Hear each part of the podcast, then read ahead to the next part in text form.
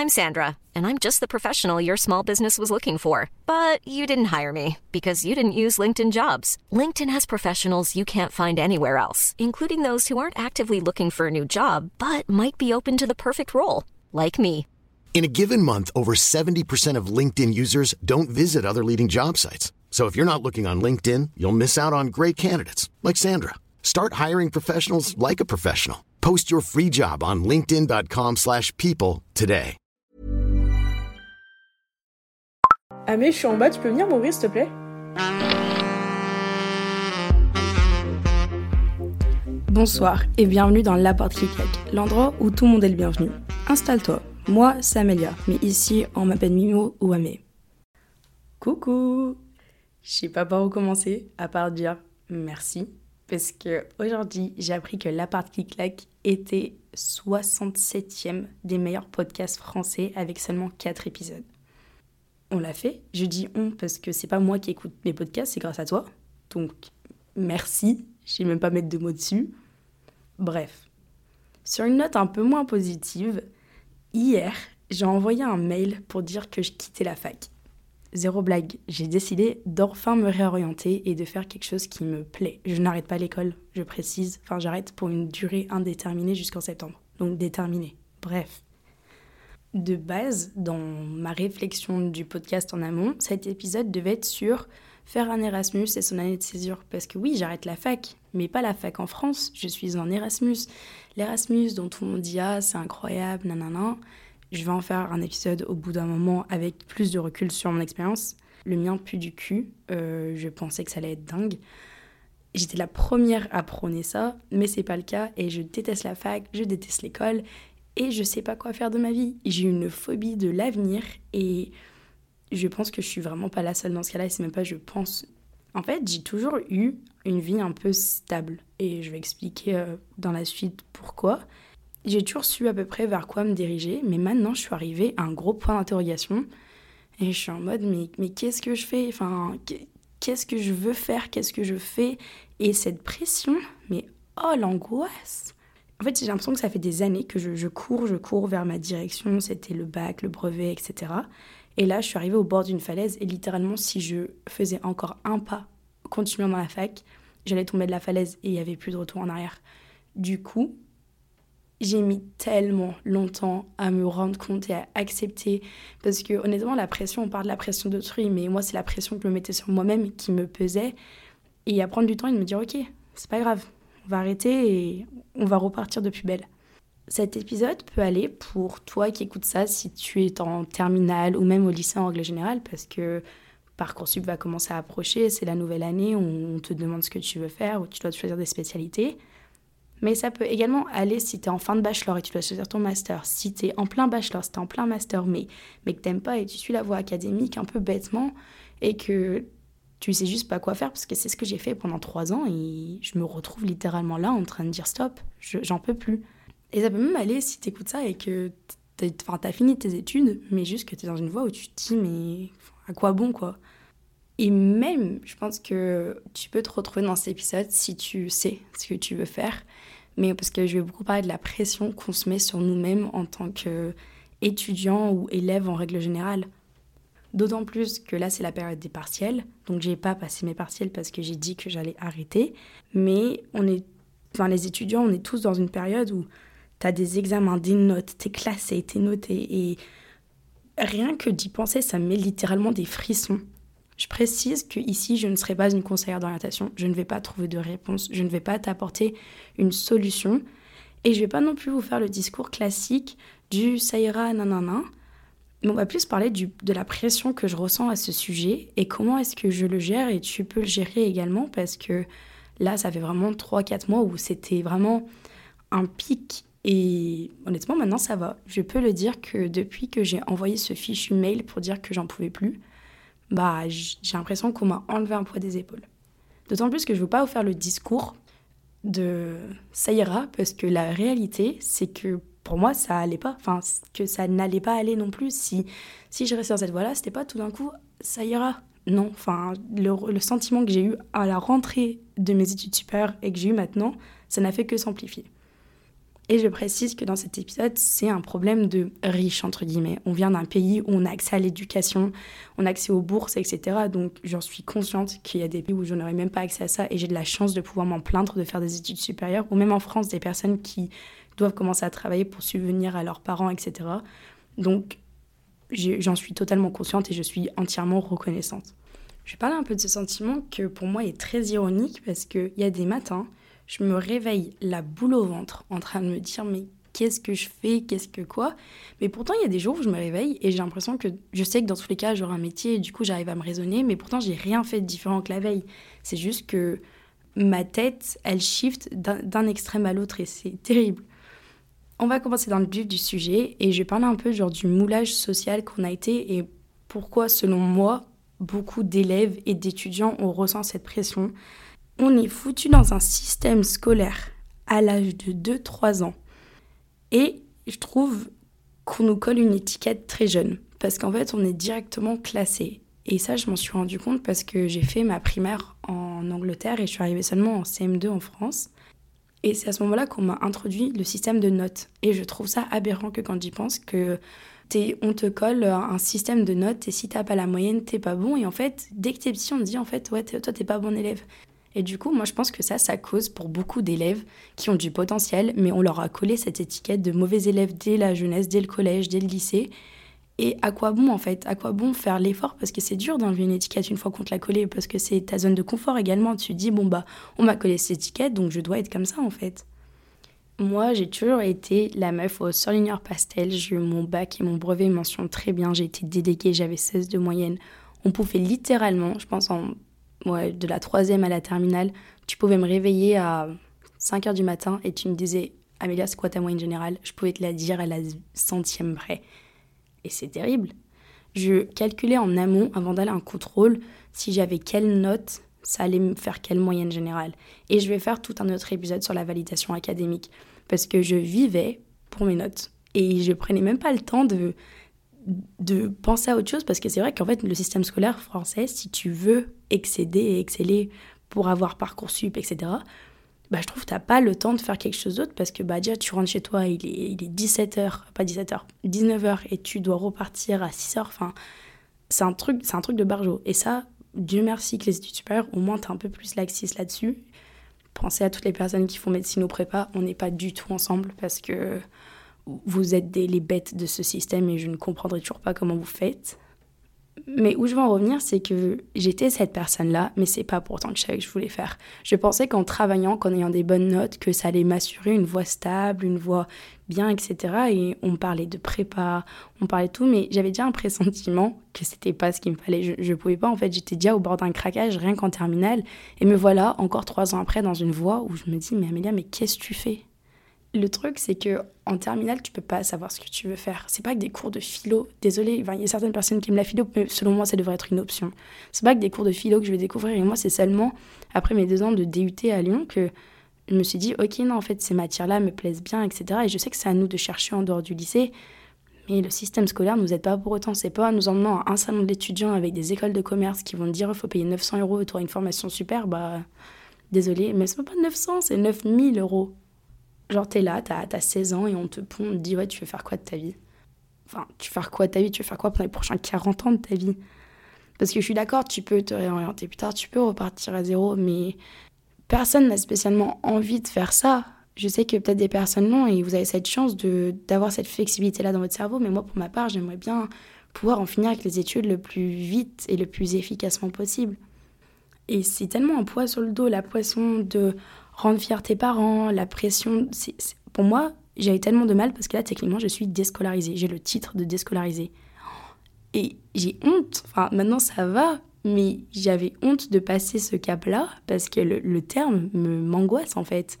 Et c'est la pression, en fait, qu'on se met à nous-mêmes parce que j'ai parlé avec une, une fille tout à l'heure qui me disait qu'elle s'était encore réorientée après notre école et que ça lui plaisait pas. Et elle l'a très bien mis en mots, c'est dans le sens où parce que du coup, tu as ce sentiment d'échec de se dire, bah, j'ai toujours pas trouvé et moi j'ai constamment l'impression que les autres gens ont trouvé. Et, honnêtement, je jalouse mes amis qui savent ce qu'elles veulent faire. Et c'est horrible de penser comme ça, mais honnêtement, je me compare aux autres gens de mon âge et j'ai l'impression que plus j'évolue, plus les gens commencent à trouver ce qu'ils veulent faire. Et là, ça va, j'ai trouvé, je pense avoir trouvé, parce que je ne suis pas encore dans cette école. Mais c'est assez dur, quoi. Puis la question de l'avenir, enfin, la question, tu veux faire quoi plus tard? Bah, j'ai envie d'être heureuse, j'ai envie d'avoir une famille, j'ai envie d'avoir une belle maison. Enfin, tu sais.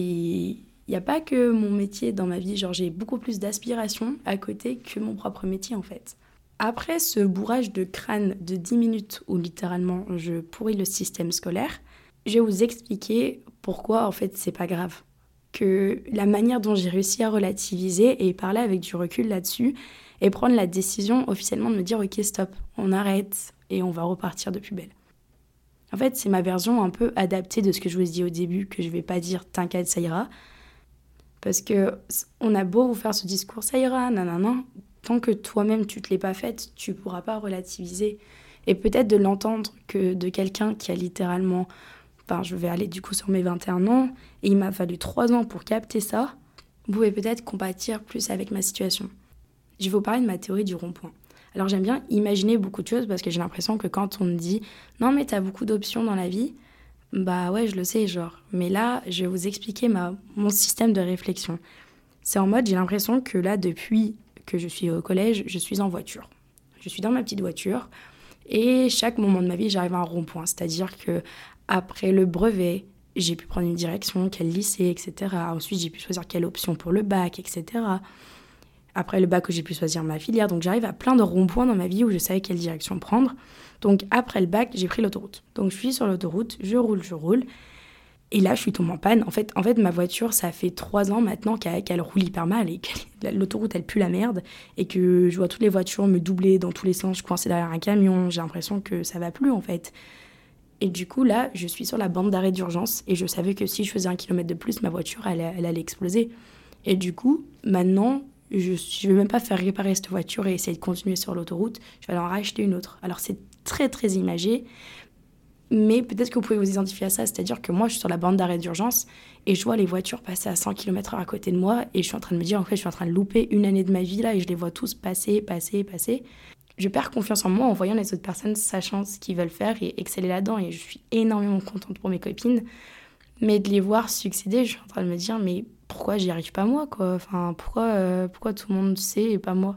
J'ai l'impression que je suis très reconnaissante de pouvoir mettre une pause à mes études jusqu'en septembre parce que du coup, j'ai économisé pendant mes trois années, là, depuis jusqu'à maintenant, en mettant de l'argent de côté pour mon Erasmus. Et bah, du coup, au lieu de mettre cet argent-là dans mon Erasmus, je vais les mettre pour euh, partir à côté. J'aimerais bien partir en voyage humanitaire. C'était un peu mon objectif en arrêtant, en arrêtant l'école, remplacer mon expérience Erasmus par quelque chose qui pourrait me, me combler tout autant. Bref, là n'est pas le sujet. Mon deuxième conseil, c'est moi ce qui me permet un peu de relativiser, c'est que si je suis en pleine crise existentielle en train de me dire mais oh, je vais rater ce partiel, je vais jamais trouver mon avenir, vous voyez, vous allez sur Google Maps ou sur Plan dans votre téléphone et genre tu peux dézoomer et je dézoome au max et je me rends compte ce, ce petit point disparaît de plus en plus et en fait je me rends compte ça c'est moi ce petit point. Quand je vous parle, je suis en train de faire un petit point avec mon, mon doigt et genre je le vois, il est en train de se rétrécir et d'un côté, ça peut angoisser parce que tu peux te dire que ta, ta vie, elle est insignificative à l'échelle du monde. Mais d'un côté, c'est un soulagement. Je me dis, je me dis, mais quelle pression. C'est un an à l'échelle de, de la Terre, c'est rien. Un an, c'est rien. Genre là, je suis en Erasmus et beaucoup de personnes qui sont en troisième année de bachelor avec moi ont littéralement 22, 23 ans. Et je suis en train de me dire, ok, mais j'ai le time, quoi. J'ai l'impression la, une des plus jeunes, si ce n'est pas la plus jeune, euh, des personnes que j'ai rencontrées ici d'autant plus. Et ça, j'ai mis une story privée avec mes copains récemment et j'ai demandé, moi j'ai l'impression que depuis le Covid, du coup quand j'ai eu le Covid, j'avais, je passais sur mes 18 ans. J'ai eu le Covid, quand il y a eu la période Covid. Et j'ai l'impression que je suis restée là. J'ai l'impression que mon cerveau, j'ai pas 20 ans dans ma tête. Je sais que je suis mature comme une personne de 20 ans, je, vis seule depuis 3 ans, mais j'ai l'impression d'avoir 18 ans, j'ai l'impression qu'on m'a coupé une partie de ma vie et que je suis pas prête à prendre toutes ces décisions-là. Et du coup, je pense qu'il faut vraiment qu'on prenne ça en compte dans la pression qu'on ressent, de se dire que, ok, c'est compliqué de choisir, mais c'est, on est dans une, dans une génération très très compliquée et je sais que nous, on n'a connu que ça. Donc c'est un peu c'est un peu plus dur de relativiser, mais moi, je sais que Covid, j'ai l'impression d'avoir deux ans de moins. Et c'est un sentiment que beaucoup de mes copains ont, d'autres ont moins car ils sont en alternance donc sont directement confrontés aux adultes. Mais moi je suis encore en études et j'ai l'impression que je suis un bébé. Honnêtement, l'idée d'avoir 21 ans là, mais j'ai l'impression que je passe sur mes 19 ans. Dites-vous que des fois quand je dois remplir des formulaires en ligne et mettre mon âge, je marque 18 ans. Je sais pas, c'est un sentiment trop bizarre que j'ai. Pourtant quand on me rend compte, on me dit souvent que je fais plus vieux que mon âge. Encore une chose qui peut du coup euh, m'aider à relativiser, c'est une petite anecdote. C'était lorsque j'étais à Budapest avec une copine, on s'était assis sur un rebord en hauteur au-dessus de la ville et on était en train de parler du fait que j'étais perdue dans mes études et qu'elle savait pas non plus vers quoi se diriger. Et cette copine-là, dites-vous, c'était notre major de promo. Désolée, je dévoile ta vie. Mais du coup, c'est notre major de promo et elle va littéralement partir en voyage en Nouvelle-Zélande. Tellement qu'elle veut retarder ce, ce moment et c'est pas grave, hein, c'est incroyable le plan qu'elle a. Donc on discute de ça et il y a un monsieur qui vient vers nous et qui se présente et qui dit hein, vous êtes française, etc. Donc on dit oui. Et là il me dit mais vous savez les filles, c'est en se perdant qu'on se retrouve. Moi sur le coup je me suis dit mais c'est mes parents qui l'ont envoyé là me dire ça. Et à ce moment on en avait un peu rigolé et c'est vraiment resté avec moi et je me dis mais c'est vrai. Là je suis totalement perdue, j'ai l'impression de ne pas avoir de GPS sur l'autoroute. Et je suis en train de me retrouver peu à peu, en train de découvrir qu'est-ce que j'ai vraiment envie d'étudier. Et il faut dire que si là t'es perdu, tu peux que te retrouver, tu vas pas, tu peux pas tomber plus bas. Juste petite parenthèse, le mec qui nous a dit ça, il s'appelait Ryan et il travaillait pour Ryanair. Voilà, ça, ça nous a buté pendant bien un mois. Donc voilà, ça m'a fait rire. Aussi, un truc qui m'a fallu longtemps à comprendre, c'est de savoir si c'est de passage. Là, imaginons que ça, c'est le cas de figure où tu es en études. Est-ce que ce sentiment de, stress et de perdu, est-ce que c'est juste un sentiment de passage? Parce que c'est normal, tout le monde se remet en question tôt ou tard dans ses études. C'est impossible d'être parfait et de toujours vouloir savoir, même si tu sais que tu as toujours voulu faire médecin depuis que tu es petite, tu t'es forcément remis en question. Et du coup, moi, pendant toutes mes années, je suis quelqu'un qui positive énormément. Et du coup, je me suis toujours dit, c'est le passage. Donc c'est vrai qu'il y a des moments où, en fait, mes études me plaisaient peut-être un peu plus parce que je travaillais, j'avais peut-être une bonne note, donc validation académique automatiquement, un petit stimuli dans mon cerveau. Mais au bout d'un moment, je me suis rendu compte qu'en fait, c'est pas de passage et que si je continue comme ça, je vais vraiment me retrouver avec un bac plus 5 dans un diplôme que je veux pas. Et ça, j'ai vraiment pas envie d'en arriver à là. Il faut aussi parler du cas de figure où tu sais ce que tu veux faire, mais t'as pas les moyens en fait. T'as pas cette possibilité-là. Et honnêtement, je, mon cœur va vers ceux qui ont envie de faire des études où ça nécessiterait un certain coût, par exemple faire une école de cinéma privée, etc. Et mon cœur va vers vous. Par exemple, moi, je sais que j'aurais peut-être voulu faire un truc privé à la sortie de mes études, sauf que bah, ça, a un certain coût. Faut que tes parents soient d'accord, etc. Parce que bon, moi, en sortant du lycée, j'avais pas cet argent-là. Mais rien ne vous empêche de travailler dessus à côté. Par exemple, là, mon podcast, je l'ai lancé, j'étais encore scolarisée. J'ai fait tout le truc en parallèle. Euh, pour ceux qui me suivent sur Insta où je parle de mon podcast et j'ai mes photos à l'argentique où je montre ma vie, bah ça j'ai tout commencé en 2020 en parallèle de mes études, tout ce qui est sur TikTok, tout ce que j'écris à côté. Il faut juste prendre le temps de faire ça et qui sait, peut-être que ça vous emmènera à être 65e meilleur podcast français. On ne sait pas. Maintenant, je vais juste vous dire ce que je vous avais dit au début que j'allais jamais dire, c'est le c'est pas grave je pense qu'on est tous un peu perdus tôt ou tard, même dans une voie qui nous plaît.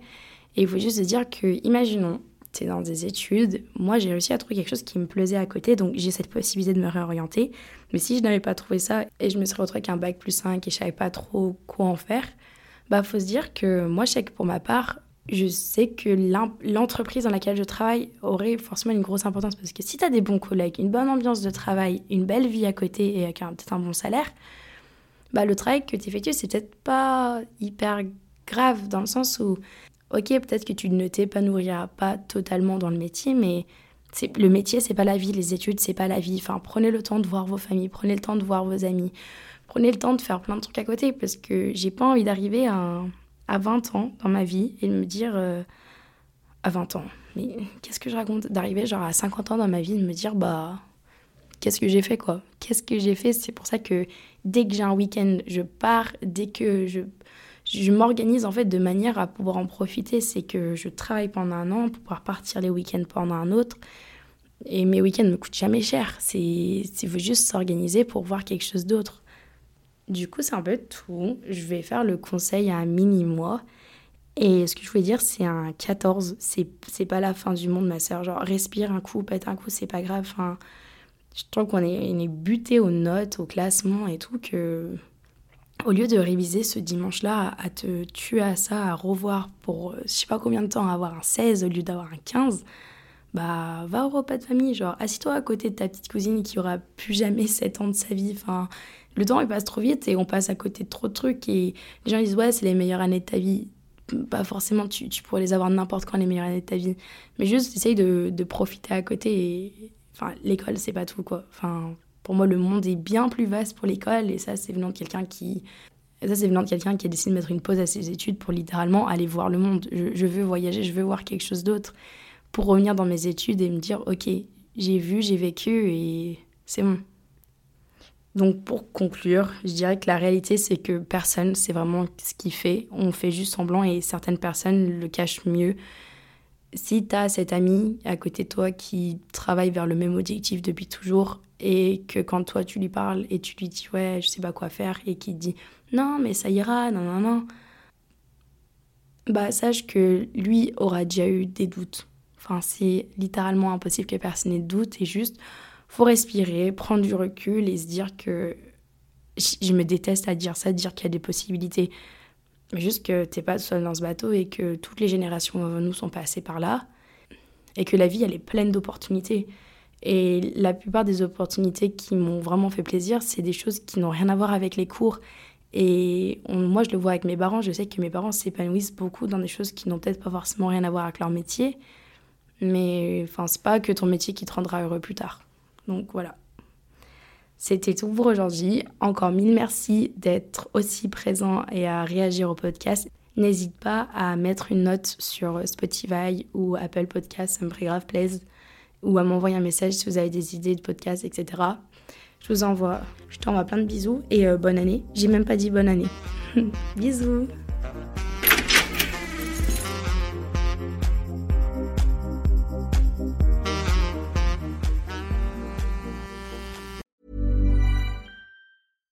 When you make decisions for your company, you look for the no-brainers. And if you have a lot of mailing to do, stamps.com is the ultimate no-brainer. It streamlines your processes to make your business more efficient, which makes you less busy. Mail checks, invoices, legal documents, and everything you need to keep your business running with Stamps.com. Seamlessly connect with every major marketplace and shopping cart. Schedule package pickups and see your cheapest and fastest shipping options from different carriers. With rates up to 89% off USPS and UPS rates. And with the Stamps.com mobile app you can take care of mailing and shipping wherever you are. Make the same no-brainer decision as over 1 million other businesses with stamps.com. Sign up with code program for a 4-week trial plus free postage and a free digital scale. No long-term commitments or contracts. That's stamps.com. Code program.